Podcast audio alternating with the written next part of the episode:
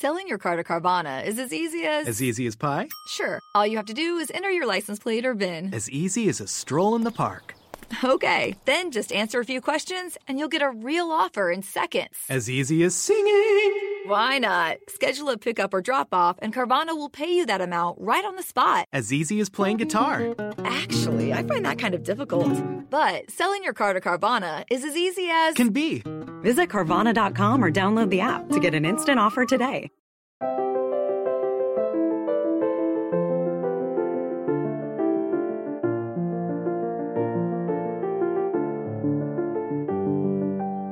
Bienvenidos a Lactando, un podcast de Milcar FM sobre lactancia y crianza con apego, producido por la Asociación Lactando de la región de Murcia. Este es el capítulo 39 y hoy es eh, 16 de febrero, 16 de febrero de 2018. Yo soy Rocío Arregui y hoy estoy acompañada por Carmen. Buenas tardes, Carmen. Buenas tardes. Por Verónica. Buenas tardes, Verónica. Buenas tardes, chicas. Y por, por una invitada sorpresa que ahora os vamos a presentar, unas tazas de té y unos bizcochos deliciosos.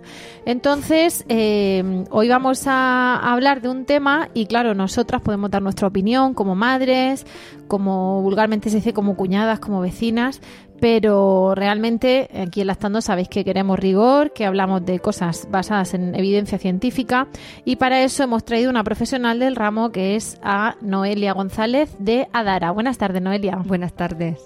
Bueno, pues Noelia es psicóloga perinatal y viene a ayudarnos, y cuando dice ayudarnos es que ella va a ser el, el book insignia de este, de este capítulo, a desmenuzar un tema pues muy conflictivo. Ya antes de empezar a grabar le hemos dicho a Noelia que no se piense que con un día se va a quedar despachada porque vamos a utilizar su experiencia y sus conocimientos más veces, porque es un tema tan complejo, con tanta casuística, con tantos matices, que yo creo que no vamos a abordarlo en un podcast, lo hablaremos, lo, lo abordaremos en más. Y ese tema, mm, ¿cómo sería? Eh, la culpa, los cambios psicológicos, la mente, eh, el cambio en la crianza, es que ni siquiera en una, en una palabra lo podríamos aglutinar. Entonces, eh, Noelia, creo que tendremos que empezar por el principio. Que en otros capítulos hemos hablado, por ejemplo, de la sexualidad desde que se busca el embarazo o, mm, o bueno, mm, un poco de los cambios que suponía el tema de la lactancia desde que empieza el embarazo, pero todo es cuerpo. Y claro, ¿qué pasa con la mente? ¿no? Y para eso, aunque suene así como muy coloquial, la mente, pero mm, cuéntanos desde el principio qué pasa en nuestras cabecicas. Bueno, como decíamos, no, no, no nos da con un podcast, ¿no? Em, yo, yo comentaba ya antes em, la importancia de, de ver que los cambios no se producen desde el momento en el que ni siquiera estamos embarazadas, sino que es mucho anterior. Es decir, cuando la mamá o el papá ya están pensando en tener un bebé, ya hay un cambio, porque ya surge la idea de cómo voy a ser yo como mamá, cómo voy a ser como papá, y también empiezan a ver com- venir como recuerdos de la infancia, qué cosas hicieron conmigo, qué no hicieron, cómo eran entre ellos papá y mamá, cómo han sido la familia, ¿no? En general, cómo se han ido recibiendo a los niños. Entonces, todas como que empiezan ya nuestra mente a recibir esos cambios, ¿no? Esa, esa idea de ser mamá ya nos mueve a nivel emocional y psicológico. Desde eso ya, ya no- nos quedamos embarazadas. Vamos a ir...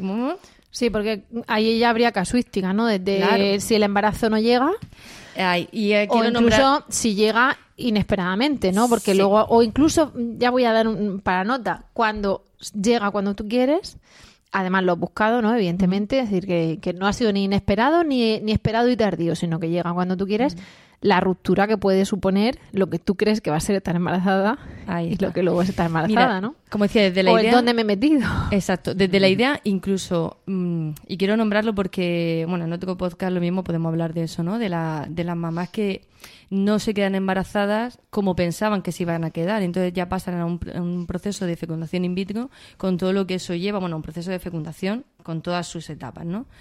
Y lo hablaba el otro día con una, con una mamá sobre el tema, que está en ese proceso, y cómo eso también las va, bueno, les va quemando. Ella me decía, yo me siento como quemada, ¿no? Como que ya estoy perdiendo muchas fuerzas para af- afrontar un embarazo, el parto. O sea, que ya, cómo ha llegado el bebé, es verdad que tiene una repercus- repercusión muy grande, ¿no? No es lo mismo una mamá que se queda embarazada eh, sin buscarlo, como tú has dicho, que de repente cae en esa idea y empieza a moverse muchas cosas a nivel O emocional. cuando, o cuando un bebé es un problema, ¿no? Porque para algunas familias es verdaderamente Sí. un problema a nivel económico, es decir, sin buscarlo, pero mm, a ver si me explico. Para, para mí un bebé es una bendición, pero para, para alguien que tenga un embarazo no planificado, porque no tiene pareja, porque la situación, la relación era muy tóxica, porque tienen problemas económicos, un embarazo inicialmente es un problema. Hasta que vean que es una bendición, tienen que pasar ahí su proceso, ¿no? Sí.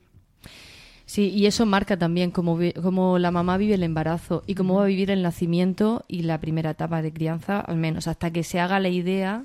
Porque no es lo mismo, hay que tener claro que no es lo mismo una mujer que está buscando un bebé, que ya surge esa idea y tiene toda una elaboración eh, psicológica de lo que va a ser.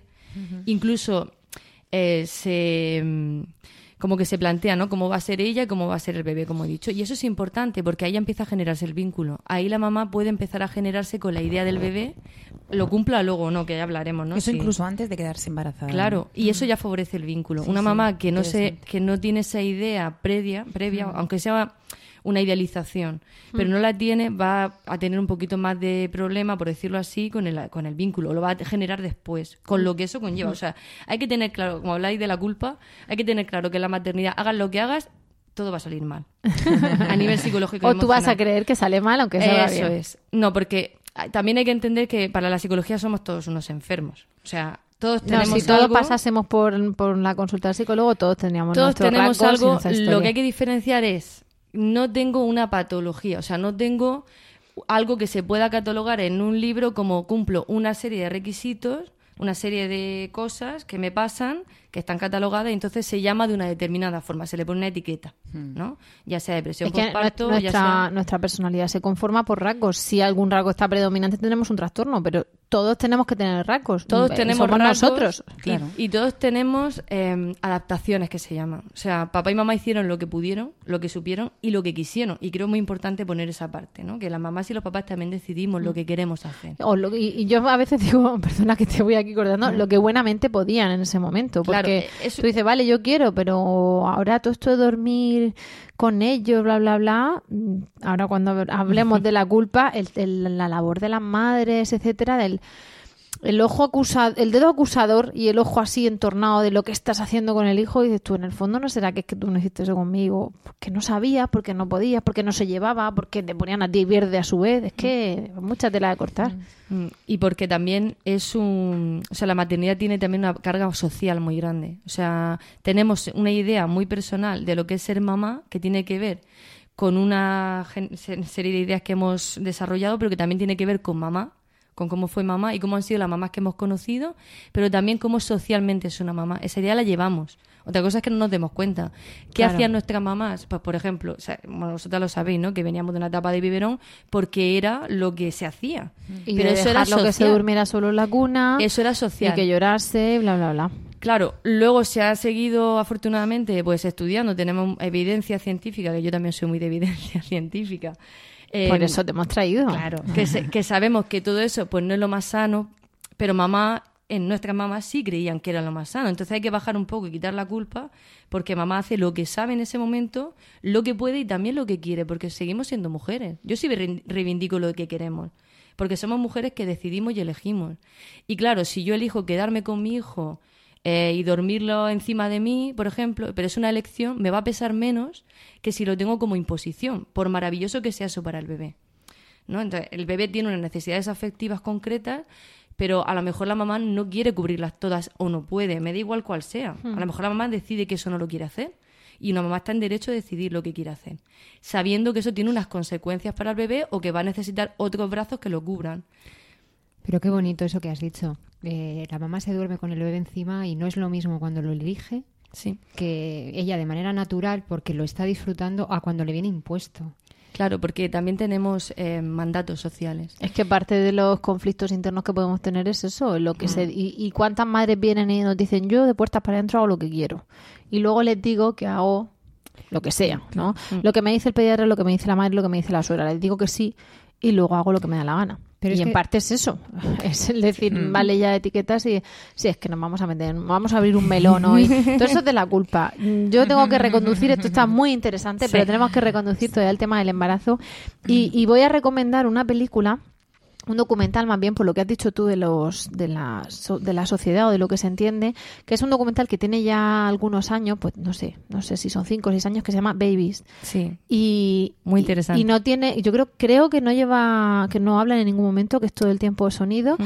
y sigue la vida desde el nacimiento no como lo vi hace tiempo no sé si empieza en el parto o justo el al día parto. siguiente pero el nacimiento de un niño mongol creo Mm. de un japonés de un no sé, Estadounidense. o canadiense son un cinco bebés sí. y es y es tremendo es tremendo ver cómo Porque cómo hay diferencias culturales, o sea, la maternidad tiene una carga cultural muy grande y de ahí también se genera una culpa. Igual también estamos en un tiempo de cambio, o sea, venimos de una etapa donde se nuestras madres hacían unas cosas y nosotros estamos cambiando esa forma de funcionar. Entonces, claro, cuando uno genera un cambio, por mucho que sea basado en Hay evidencia, fricciones. hay fricciones y hay fricciones con las generaciones anteriores. Entonces, creo que, hay que sobre todo cuando yo miro a las abuelas y a las mamás que están allí, les digo, bueno, mirar a las abuelas con perspectiva, es decir, ellas han pasado por una etapa y le estamos pidiendo también que cambien la mirada, lo primero. Algunas la cambian, pero también sienten culpa ellas. Claro, es Porque de repente caen en la un cuenta poco de, que- compasión, ¿no? Claro. Compasión no de lástima, sino No, de, no empatía. Claro. De cierta empatía de decir, hiciste conmigo, con mis hermanos, lo que fuese, lo que Mm. buenamente pudiste, ahora me toca a mí, yo no te juzgo, no me juzgues tú, ¿no? Claro. Y yo creo que ahí siempre hay fricciones, parece que tú les estás reprochando que no lo hicieran, entonces hay tienes una que letra distinguir que pequeña. no. Hay una letra pequeña. Parece como que si tú haces algo diferente a lo que hicieron contigo, es que tú estás eligiendo eso porque lo que Que hicieron contigo no estuvo claro. bien. Entonces, eso no está dicho en ningún sitio, pero... mm, Pero sí se, lo toman como una crítica, como Sí. que reniegas de eso que pasó. Y, Entonces, pues yo tan mal no lo hice, hija, porque mira cómo estás. Y parece que si tú estás Sí, bueno, haciendo cuando, algo diferente... cuando me dicen eso, yo lo pongo en tela de duda, ¿eh? Digo, bueno, también no ha ido la cosa cuando la, la ponen las noticias y da miedo, ¿no? Eh, hay que entender que saliéndonos de la culpa, todo lo que hacemos tiene consecuencias. Y las consecuencias hay que mirarlas sin que sean lo positivo y lo negativo. O sea, yo creo que eso ya está obsoleto. Tenemos que dejar de plantearnos lo bueno, lo malo, porque eso no somos aquí el cielo y el infierno. más, somos más luego los personas. factores eh, externos que no dependen de nosotros. Es decir, Claro, y luego- nuestras decisiones más factor suerte, Claro, mi factor madre hizo no sé qué, que es verdad que generó un malestar en mí. ¿No se merece tu familia lo mejor? Entonces, ¿por qué no los mejores huevos? Ahora, Egglands Best están disponibles en deliciosas opciones. Huevos clásicos, de gallina libre de jaula y orgánicos de Egglands, que ofrecen un sabor más delicioso y fresco de granja que le encantará a tu familia. En comparación con los huevos ordinarios, Egglands Best contiene la mejor nutrición como 6 veces más vitamina D, 10 veces más vitamina E y el doble de omega 3 y B12. Solo Egglands Best. Mejor sabor, mejor nutrición, mejores huevos. Visita egglandsbest.com para más información. y que me ayuda a plantearme otra cosa con mi hijo. Bendito yo, malestar. yo no quiero esto Claro. que me hicieron a mí, pero, Pero- otra cosa es que te lo hicieran a propósito, ¿no? Claro, no, no. Ellos buen- hicieron lo que buenamente supieron y eh, Hicieron lo mejor, lo que creían que era mejor Claro. para ti. Entonces, saliéndonos de la culpa, hay que ver de dónde venimos y socialmente qué concepto tenemos de la maternidad que nos influye en nuestras maternidades, ¿no? Y luego, claro, eh, una mujer pasa un proceso, pongamos, vamos a irnos a la normalidad, que no me gusta tampoco nada esa palabra, porque la normal, yo en mi trabajo he aprendido que la normalidad no existe, porque Está cada uno tiene. Su normalidad, ¿no? su propia normalidad. Mm, O sea, cuando decimos, por ejemplo, compasión, tú has dicho un matiz, no es pena. Es que la pena y la compasión son algo diferente, ¿no? Pero hay gente que sí la utiliza igual. Dices, "Ay, entonces parece que es pena. No, no, compasión en el sentido de empatía. Exacto. Sí. Me pongo en tu lugar. Entonces, y- la maternidad también hay que acostumbrarse a mm, diferenciar lo que cada uno siente sin que sea normalidad, ¿no? Hay- bueno, hay una serie de cosas generales que nos pueden ayudar a entender qué es, eh, cuál es el momento mm, de buscar ayuda, ¿no? O de, de plantearme, pues igual que cuando vemos que el suelo pélvico, no voy a meterme en ese tema, ¿no? Pero el suelo pélvico tiene alguna disfunción, vamos a un especialista, que tenemos muy bueno en la región además, pues mira qué bien, pues me trabajo eso, ¿no? Pues a nivel emocional también hay cosas que mm, en forma general te dan unos detalles de que algo no está yendo bien. Vale, ¿y dónde, en qué punto estás? ¿En el embarazo o ya...? mm, Eso es en general. Entonces, en el embarazo ya empiezan a pasarnos cosas a nivel emocional y psicológico. Y hay mamás que tienen, pues, desde ansiedad, desde depresión también, que la depresión postparto parece que es la única depresión que hay. Hay mujeres que ya vienen con una depresión en el embarazo. Sí. Que de repente no estoy tan contenta como creía que iba a estar, de me encuentro fatal y lo que siento es que estoy enferma tres meses vomitando con un virus de estómago en lugar de tres meses embarazada. Las sensaciones físicas afectan también a... a cómo llevo el embarazo. No es lo mismo un embarazo en el que no tengo ningún síntoma, que eso ya también está hablando de- del cuerpo de la mujer y también de cómo está llevando el embarazo. O sea, el cuerpo y la mente no son divisibles. Entonces, una mujer que tiene náuseas durante todo el embarazo no va a estar igual emocionalmente que una mujer Que se que siente está genial. normal, como si no estuviera embarazada, que alguna te lo dice incluso, ¿no? A nivel físico. Entonces, eso ya está pasando en el embarazo. En el embarazo, además, empieza a diluirse, para que me entendáis, como la barrera de lo visible y lo invisible. Em, eso se llama la transparencia psíquica. Empieza a diluirse y eh, pueden empezar a venir recuerdos, sueños de cosas de la infancia propia mía, cosas de otros embarazos si ya he tenido otros niños, del parto. Sueños, sueños del parto. Claro, se actualiza, claro. Eh, he tenido un parto y ahora me- me- se me presenta otro. Ya empieza a generarse todo un movimiento. Y luego empieza, eh, el otro día lo hablaba con las embarazadas allí en Adara, porque empieza a cambiar la mirada del exterior, de estar activa en lo que es el mundo de la acción, re- resolver problemas, tal, cada vez, conforme van pasando los meses, va yéndose hacia adentro. O sea, la mirada cambia. Yo creo que el, el último foco- mes es de introspección. Claro. De voy a hacer nido y voy a... Lo que la vida te permite también. Y, y perdona que voy a hacer un inciso. El otro día me, me recomendaron un blog y me puse a leerlo.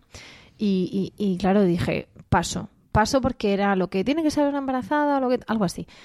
Y esta señora dirá cosas muy interesantes, pero se pasó el embarazo pintando mandalas, haciendo paes- poesía, recogiendo flores, no sé cuánto. Y claro, de eso cuando tú ves que te falta que te salgan seis brazos mayas y hacer las cosas de pulpo, dices tú, vale, mm, no podemos con esa introspección. Hay que, hay- cada uno lo tiene que adaptar a su realismo, ¿no? Pero, pero sí intentar tender a esa introspección. No, pero es que además, queramos o no, la mente de la mamá ya lo está haciendo. O sea, el otro día, como digo, lo estábamos comentando allí en Adara y decía una, es que a mí no me apetece, estoy trabajando, pero no tengo, o sea, no tengo la mente activa, estoy en otra cosa. Dice, ni siquiera sé dónde estoy. Digo, hija mía, pues la barriga, ¿o ¿dónde va a estar? Claro. Estás volviéndote hacia adentro para poder recibir a tu bebé, para poder pasar los primeros meses con tu bebé en, en un contacto muy estrecho, un apego simbiótico, por decirlo así, hasta que luego puedas volver a salir al mundo. Y ese es el proceso Pero es un mecanismo, es un mecanismo natural, ¿no? Que, Claro. que yo creo que, que para garantizar que la madre se centra en. Claro, la en su naturaleza bebé, es muy ¿no? sabia. Estamos La- programadas ahí. La naturaleza sabe Tengo que, que asegurar que vas a Otra cuidar de esta es cría y te vas que a las y que te vas a enamorar de la cría para que puedas cuidar de ella. Entonces ya todas las hormonas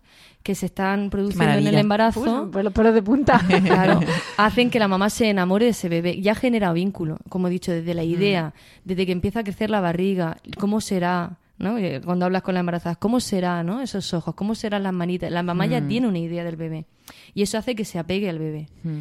Entonces, claro, en el embarazo se junta esa transparencia psíquica, que ya empiezo a en venirme recuerdos, ideas que va a pasar, cómo empiezan a prepararse ¿no? para ese momento de recibir al bebé. Hoy en día, además, a- ayuda mucho más todo lo que hay, porque antes, eh, no sé si habéis visto una serie que se llama la comadrona, que va de, de- pues yo la vi hace poco, es, es antigua, me puse a verla, o tiene unos años, y va, está ambientada en Inglaterra en los años 50.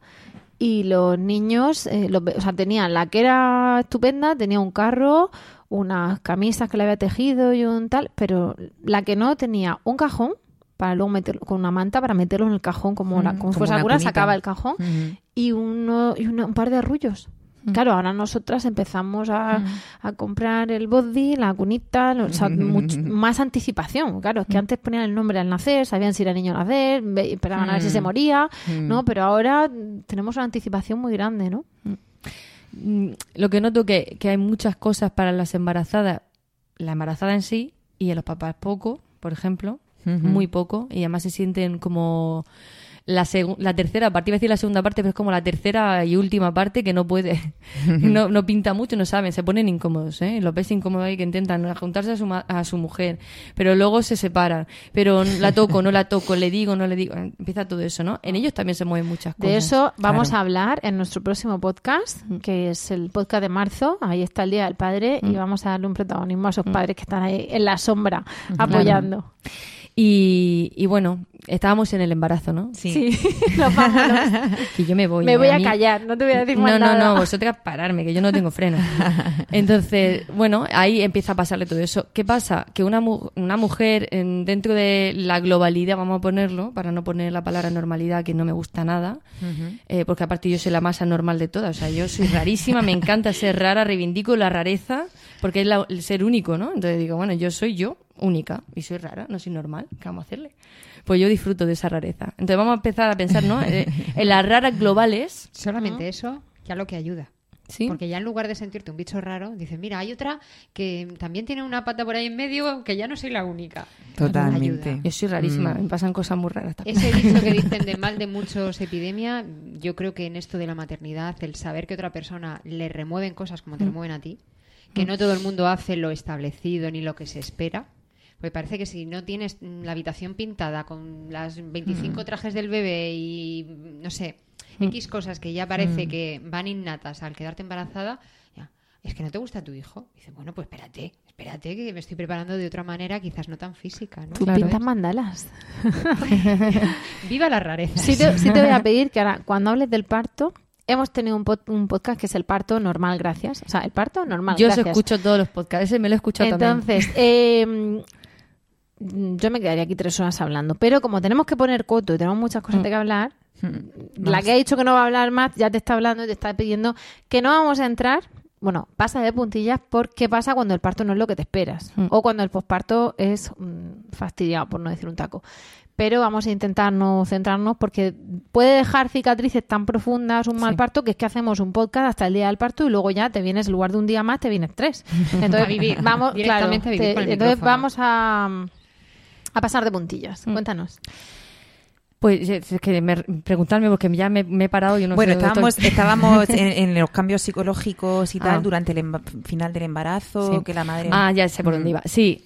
Em, también quiero, igual re- reivindicando lo de la rareza, me refiero a que una mujer, por ejemplo, que ha tenido, pues, mm, una depresión o una tristeza antes de ser mamá, una ansiedad antes de ser mamá, eh, estrés, o sea, que tiene ciertas em, pre- Que cosas previas, ¿no? Ajá. es más probable que durante el embarazo, pues, se le acentúe, ¿vale? Mm. Pero, Se despierta todo. A ver, yo te querría hacer una pregunta. Pregunta. Define un poco lo de depresión postparto. Vale. Bueno, ahora estamos en el preparto posparto, todavía. no, no, Es que en no el preparto posparto. tenemos depresión. La depresión depresión. general. Porque la es que- depresión en general, claro, es que la depresión, es lo que Noelia quería decirnos, que una persona que ha tenido depresión sin estar embarazada durante el embarazo puede, puede, puede acentuarse o Sí. puede entrar en depresión y hay un vacío ahí muy grande porque las mujeres embarazadas con depresión eh, les cuesta mucho encontrar médicos que los traten, Sí. eh, psicologos que lo entiendan. Claro. Y creo Y que por el tema de que si no pueden tomar cierta medicación. Claro, psiquiatría. Y por el tema de que todo es que estás hormonada, es que es normal, es que tal. Entonces, Sí. por, mm, voy a, ahora voy En a sacar mi decirlo, látigo mira, las para hormonas. ir mm, azotándose Claro. con el látigo, porque eh, dentro de que no hay normalidades y que cada uno tiene su rareza, pero ¿cuáles serían? Bueno, lo primero, corrígeme si me equivoco, un psicólogo puede ver rasgos de depresión, Sí. pero quien lo tiene que diagnosticar y tratar es un psiquiatra. No, eso Ah. no es así. Pero la medicación la tiene que pautar un Ahí psiquiatra. sí. Vale, Si hace falta vale. medicación. Un psicólogo no puede recetar ninguna medicación. No, pero claro, un cuando- psicólogo. cuando, digo tratar me refiero a tratar con medicación. Ah, por eso, eso que, sí. que el psicólogo Pero el tratamiento hace psicoterapia y, sí. el, y el psiquiatra hará mm, farmacoterapia. y si trabajamos conjuntamente muchas veces. De hecho, a mí mm, me parece imprescindible Mm. la- el trabajo multidisciplinar, ¿no? Porque a lo mejor la mujer no necesita un abordaje desde la medicación en ese O- momento. O, no puede por el embarazo. Depende, bueno, cada vez la medicación está mucho Mm. más adaptada, ¿no? Y, y hay, bueno, de tercera generación y todas esas cosas que tu psiquiatra puede hablar que yo no tengo ni idea, ni quiero. yo tengo bastante con lo mío que tengo mucho. Pero, pero que me refiero que también hay psiquiatras que hacen psicoterapia o trabajamos conjuntamente y estamos siguiendo el caso conjuntamente, ¿vale? Sobre todo si la mujer es verdad, si lleva medicación.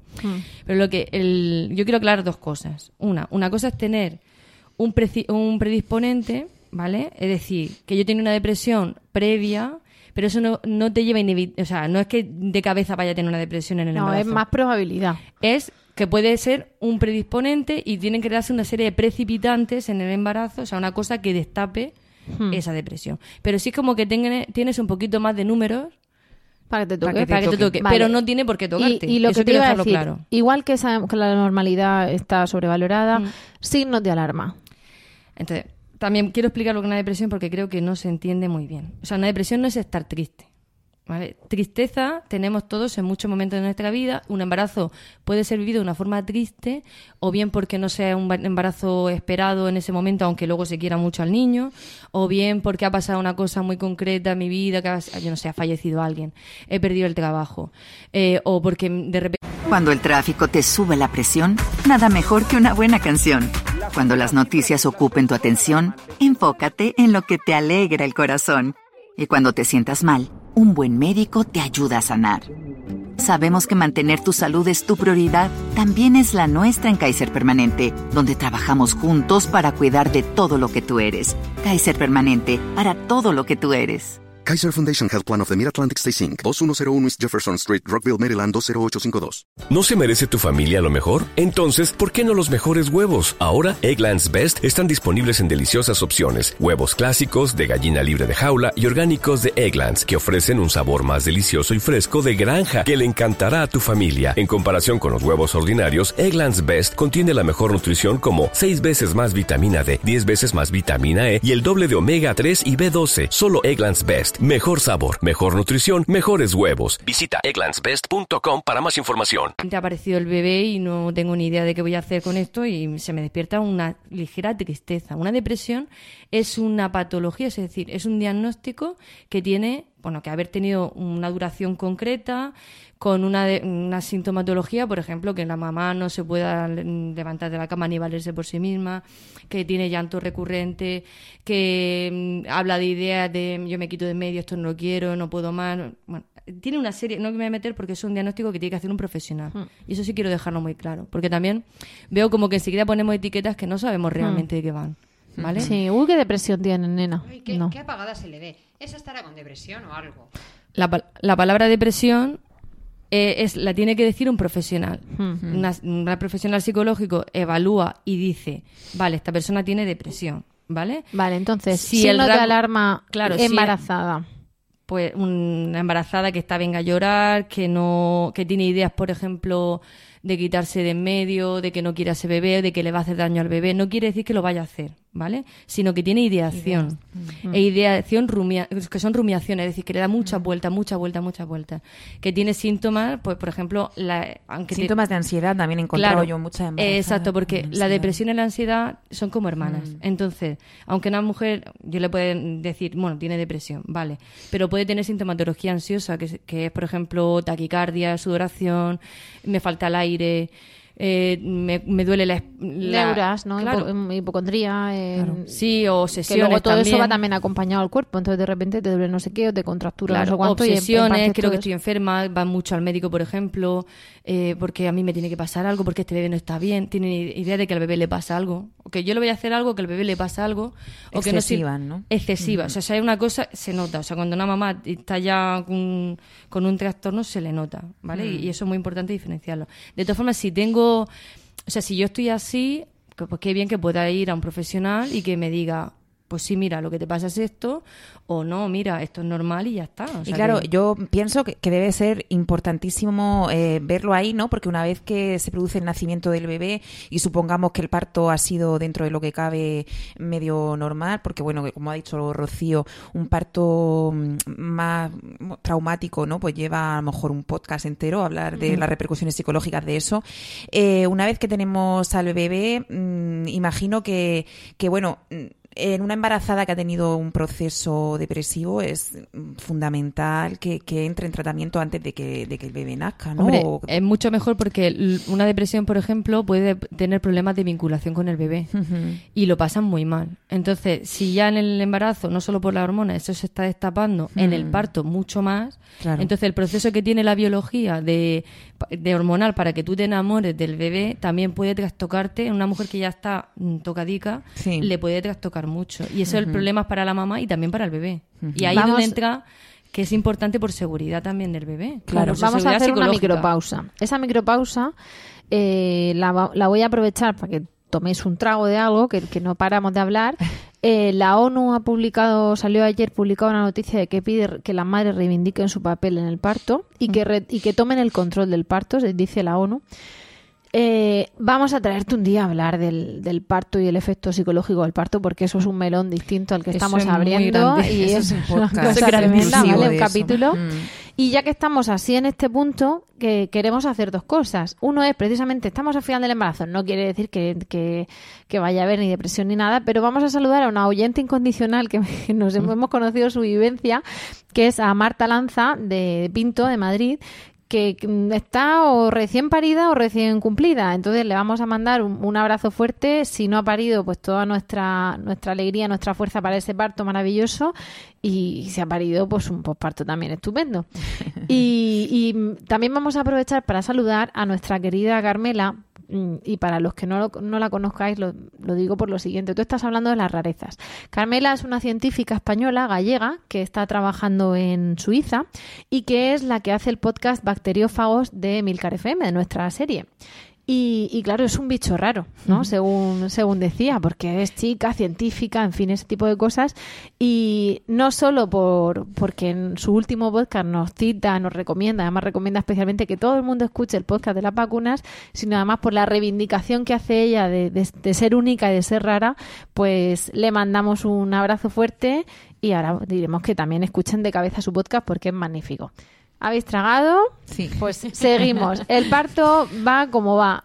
¿Qué pasa en el posparto? Que se nos va a echar el Pues, tiempo encima. De repente nace el bebé, la biología prevé un montón de hormonas que hace que me enamore de mi bebé, mi bebé viene preparado y deseando vincularse con su mamá. Y digo con su mamá, aunque se puede vincular con otro ser humano, es decir, el papá es muy importante, pero tenemos que entender que la primera mirada que busca el bebé, la de la, de la mamá, para generar esas hormonas que va a procurar que le, que le nutra, que le cuide, que le proteja, porque ellos no saben que ya estamos en el siglo XXI y que no hay dinosaurios o hay animales gordos que te puedan comer. Pero claro, eso antes sí estaba. Entonces, claro, ellos vienen pensando que lo mismo se los come alguien. Entonces, necesitan que mamá le proteja. Entonces, cuando está en el cuerpo materno, encima del cuerpo materno, empieza a generar una serie de cambios a nivel eh, psicológico, neuropsicológico, en la mamá y en el, y en el bebé, para que, como he dicho, se enamoren, que es el- lo que llamamos el apego. Vale, que hay varios tipos de apego, pero bueno, no vamos a entrar porque si no tampoco terminamos. No, vamos a hacer un podcast que sea parto, efectos psicológicos Sí. del parto, mecanismos que se activan en el parto y hablamos del apego. Claro, pero lo quería ahora- nombrar porque, claro, cuando recibo al bebé, todo eso se- luego se va a casa también conmigo, Claro. ¿no? Entonces llego a casa y muchas mamás, claro, cierran esa puerta y se encuentran un bebé. Y un bebé muchas veces muy solas. Porque es verdad que el papá ahora mm, tiene una baja un poquito mayor, pero bueno, mm, hay muchos papeles que solucionar, a veces hay otros niños en casa, a veces, pues bueno, pues mm, tienen que hacer un millón de cosas, ¿no? La persona que está acompañando a esa mamá. Entonces la mamá pues pasa mucho tiempo en casa con el bebé. Mm, sola. hay una ruptura total de tu identidad. Ahí está. Porque ya Ahí no es. Me ducho, incluso embarazada. Yo me levanto, desayuno, me ducho, salgo a la calle y compro no sé qué que faltaba para la comida. Y vuelvo. Sobre todo justo la, la semana antes del parto, que lo normal es que no te pille trabajando justo la semana antes. Y de repente es. mm, me he despertado siete veces. He intentado ducharme. No lo he conseguido. He intentado cambiarme de ropa. No lo he conseguido. Llevo no un puedo, no puedo salir a la calle a comprar eso. Voy a hacer una lata. O sea, yo recuerdo el primer día que volvió El mi marido del trabajo. el desayunar, el comer. El, el primer ¿eh? día del trabajo, cuando giró la llave mi marido, me encontró en el sofá con la niña dando teta y, y le dije llorando, no he hecho nada en toda la mañana, no ha parado de llorar, en cuanto la soltaba lloraba. Claro, o sea, decir, he hecho pis. Es que ¿Qué has hecho esta mañana? He hecho pis y he dado teta. Y he hecho pis Hombre, porque tenía eso que hacer pis. no es nada, eso es mucho, en realidad. eh, ¿no? Es que es así. He hecho pis y he dado teta y con un- la otra mano me coge un vaso de agua porque el ya he hecho problema, pis, el problema es el, el- bueno, yo creo que también lo maravilloso de, de esos días, una vez que pasan a veces, ¿no? Mm. Pero es darte cuenta, ¿no? De, de, de esa ruptura de tu vida, pero también el tener la capacidad de, de saber parar y, y meterte en otro ritmo. ¿no? Claro, pero como la sociedad a veces te dice, perdona, Sí, yo eso lo sé. ¿cómo no te has pintado el ojo? pero yo te lo a tu centro de reivindico. salud empujando tu carro y tú pensando, yo reivindico el, meterse no sé en, en el mundo bebé y en el ritmo de bebés. Eh, o sea, la, la mujer que se lo permite, yo creo que, que eso es una maravilla. Eso es un lujo que deberíamos todas hacer, pero el tema es que a, a veces no se puede. Sí. Porque imaginaos, con el segundo, al Sí, final primero que claro. llevarlo al cole. Está claro. Pero entonces, por mucho que tú quieras, a las 9 tiene que estar, tal. A veces no se puede y a veces no se sabe. Hmm. Porque, eh, ya te Bueno, digo, tú o sea, se misma no lo extraña. sabes, tú misma Claro, no lo se- No se sabes. sabe tú, no, O no no lo te lo sabes tú.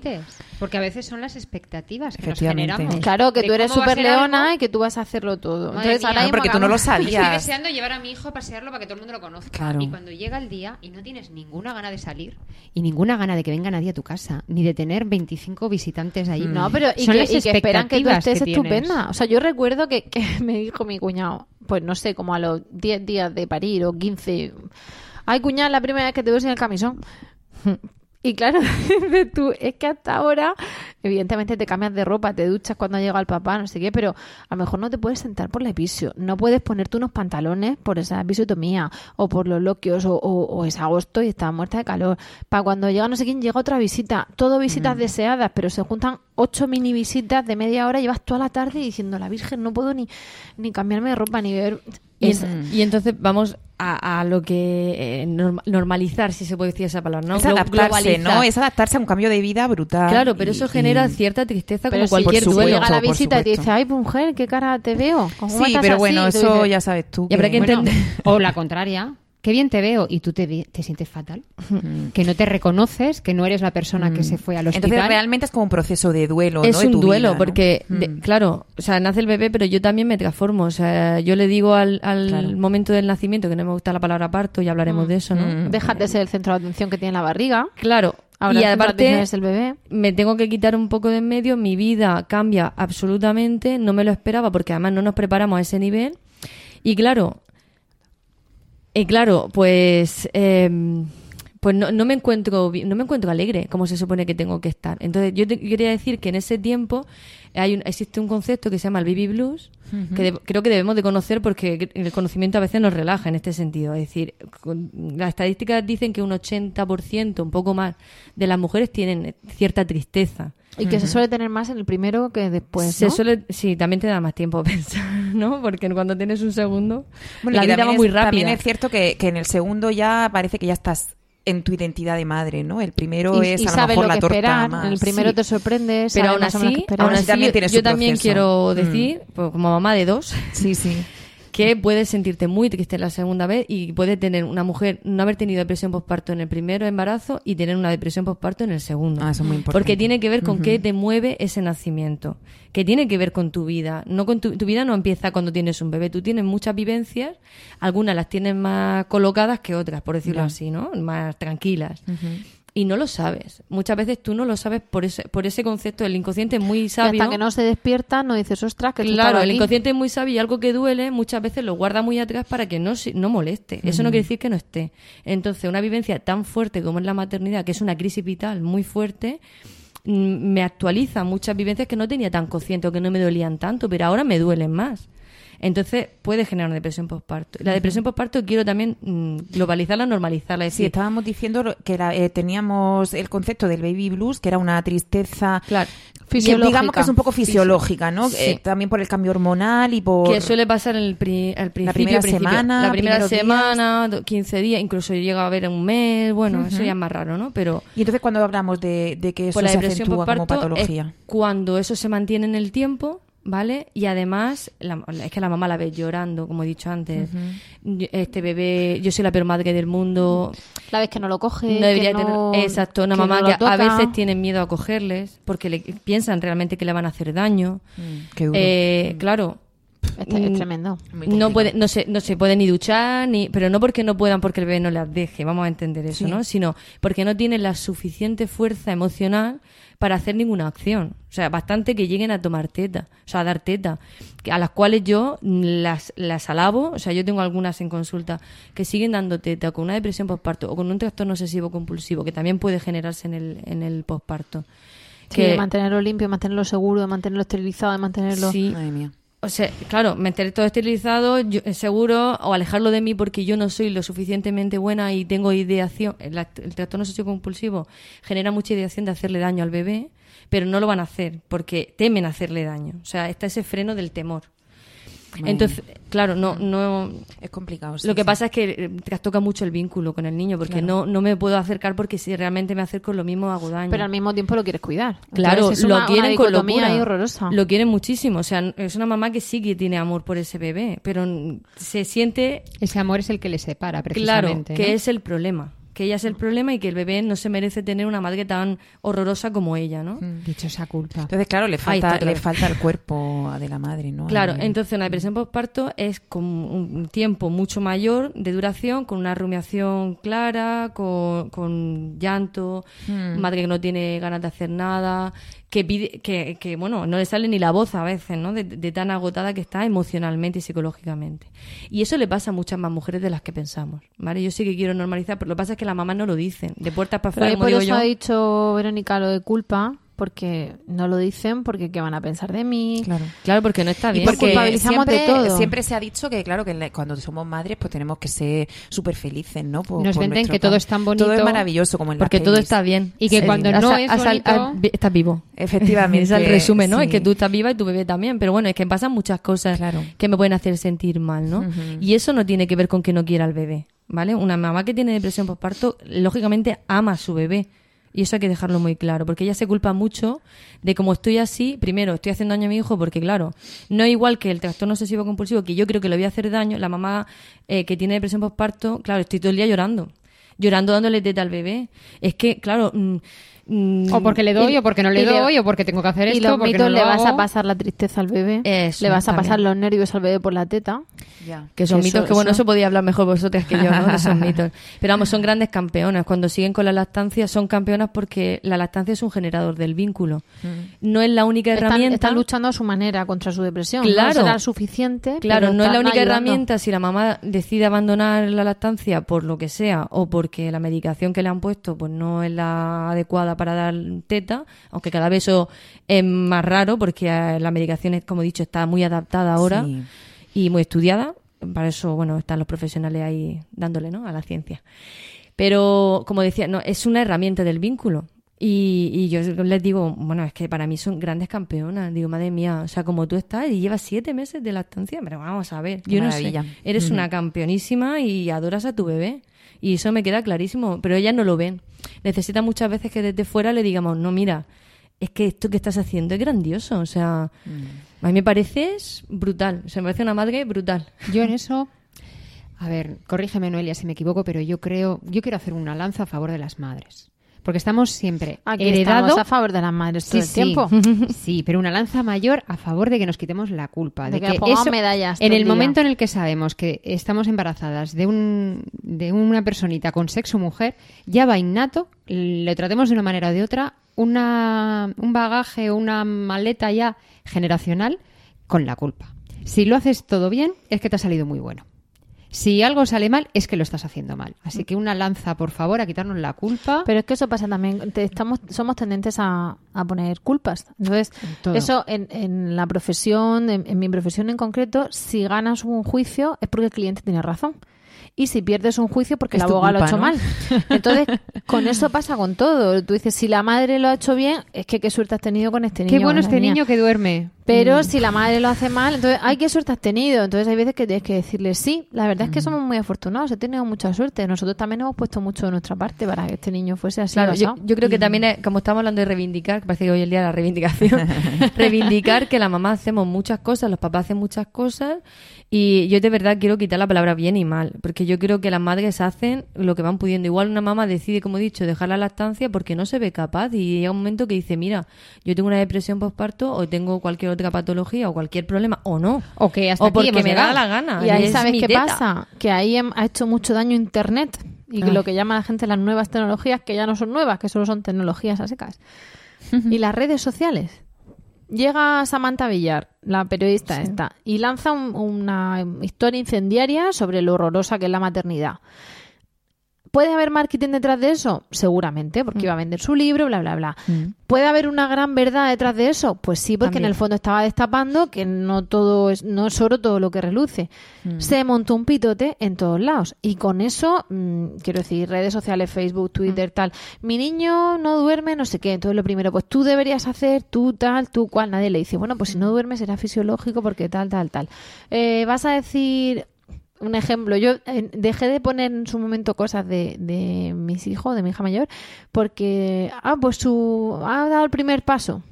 Y entonces te decía una, el mío lo dio a los no sé qué meses, pero lo tuyo también está bien. Parece una competición. Cuando leí eso dije, se ha terminado. O sea, ¿cómo que... mm, a ver, te he preguntado cuándo lo dio el tuyo. No, seguramente me alegraré de todo lo bueno Mm. que te pase, pero no te he preguntado lo que cuándo lo dio el tuyo. He dicho el mío. Por eso- Y además no necesito que tú me digas que lo mío también está bien. ¿Cómo que lo mío también está bien? Por eso- hemos perdido la cabeza. Claro, es que la maternidad llega tan en el fondo, Y lo, lo- lo primero también es ir a profesionales. O sea, Mm. que, que, que un bebé dé un paso a los nueve meses, maravilloso, y que lo dé al año, sigue siendo igual de maravilloso porque entra dentro de lo que es el proceso evolutivo, ¿no? Cuando, no, cuando se sale de ahí, pues ya hay que mirar qué ha pasado para echar una mano, pero para nada más. O sea, para echar una mano. Igual una madre que nos pueda estar escuchando que se encuentre triste, pues sí, acude a un profesional para que le echen una mano, pero ni es un bicho raro, ni esto nos pasa a más, Y, y a más entonces mujeres. aclarar eso, que hay psicólogos que estáis especializados en este proceso, ¿no? Sí. De que viven, bueno, las la, madres, la psicología padres. perinatal se dedica al embarazo, parto y puerperio, a la, a crianza si hay alguna madre que, nos está escuchando, se siente identificada, le apetece, le apetece no, necesita apoyo, pues que, que hay en Murcia pondremos, ahora en, el- en las notas al programa pondremos el enlace a tu, a tu consulta. Evidentemente esto no como publicidad, o sea, tú has colaborado aquí por cero euros. Pero pondremos Por el gusto. enlace para el que quiera Por hablar gusto de y, por- psicología y, por- y de verdad por darle, o sea, normalizar, aunque no me guste de nuevo esa palabra, Mm. lo que nos pasa, ¿no?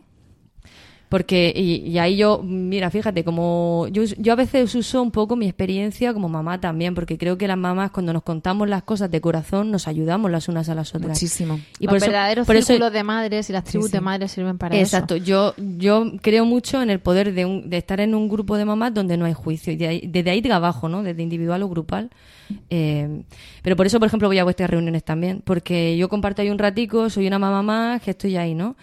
Pero también creo que los que tenemos cierta posición debemos de hablar de que también nos pasan cosas, ¿no? Y yo voy a sacar una lanza a favor, y es que, por ejemplo, a mí me pasó, yo tuve una depresión postparto. Y soy una profesional de la psicología que ya me dedicaba a la maternidad y profesora de yoga, que se supone que tenemos que estar, no sé, pintando mandalas. Súper fe- felices, ¿no? Súper felices y que respiramos muy bien en los partos y todas esas cosas, pero que nos pasan cosas también, ¿no? Entonces, una incluso, una, aunque se prepare mucho, pues puede necesitar una ayuda y no pasa nada. Y en muchas mujeres Y hay que quedarse pasa. con la copla de pedir ayuda. Si os parece, vamos, porque el tiempo nos ha premiado así, Lógico. vamos a hacer una cosa. Eh, paramos aquí. ¿Mm? Besamos a partir de ahora por donde tú pisas, porque nos ha encantado tu colaboración. Y- Totalmente, y, vamos Noelia. a pedírtela otra vez. Yo tengo mucho que agradeceros a vosotros también Madre en ese mía. tiempo tan difícil.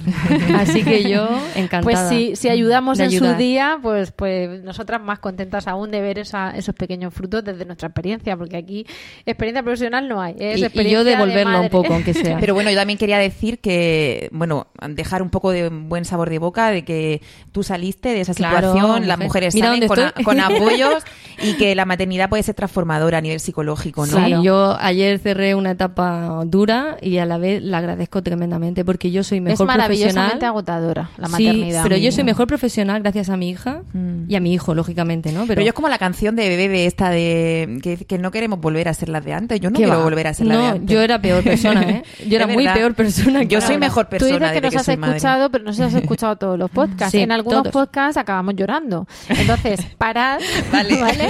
Porque hoy no está Seguiremos, aquí- seguiremos en otro, en no otro está podcast. Clara para contarnos los cuentos. Pero sí, se sale, se sale, ¿eh? Se Y- sale y, se- reforzadas. Se sale muy reforzada. Yo ahora soy mucho mejor persona, profesional, más humilde. Entiendo más mamás. Entiendo a todas las mamás, los diferentes tipos de crianza, ¿no? Que, que puede tener una mamá y, y eso gracias a, a ese tiempo tan duro. ¿eh? Sí, es cierto. Bueno, Así pues que vamos a quedarnos con este mensaje positivo y lo que vamos a hacer es despedirnos. Mm, Gracias de corazón, Muchas Noelia. gracias, A ti. Noelia. Hasta pronto, no es adiós, es hasta pronto y no te imaginas lo pronto que vas a volver.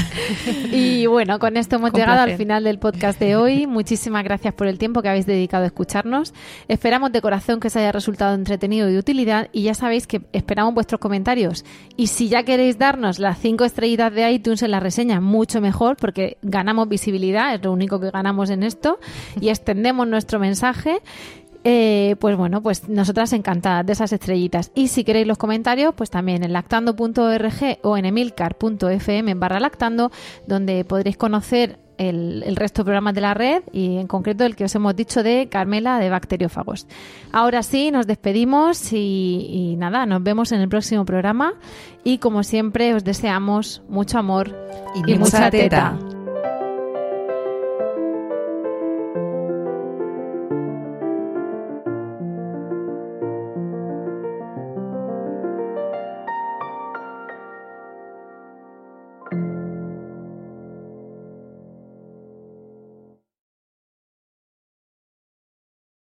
Judy was boring. Hello. Then Judy discovered ChumbaCasino.com. It's my little escape. Now Judy's the life of the party. Oh, baby, Mama's bringing home the bacon. Whoa, take it easy, Judy. The Chumba life is for everybody. So go to ChumbaCasino.com and play over 100 casino style games. Join today and play for free for your chance to redeem some serious prizes.